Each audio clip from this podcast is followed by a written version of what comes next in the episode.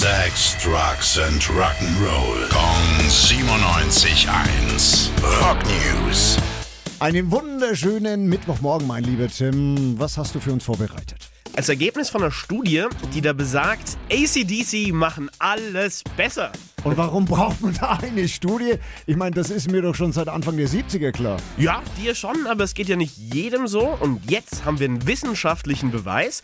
Ärzte, scheinbar insbesondere Chirurgen, haben nämlich deutlich schneller und präziser gearbeitet, wenn sie bei der OP ACDC gehört haben. Also, dass sie dann mehr Spaß dabei haben, hätte ich dir sofort geglaubt und abgekauft und äh, schneller vielleicht auch noch. Aber präziser? Ja, zu Highway to Hell und TNT zum Beispiel auch präziser. Und äh, was auch geholfen hat, waren scheinbar die Beatles. Aber der entscheidende Unterschied, bei Hey Jude oder Let It Be wurde die Performance nur besser, wenn die Songs leise im Hintergrund liefen. Und bei ACDC ist ja auch klar, je lauter die Musik, desto besser lief's. Ich hätte Arzt werden sollen.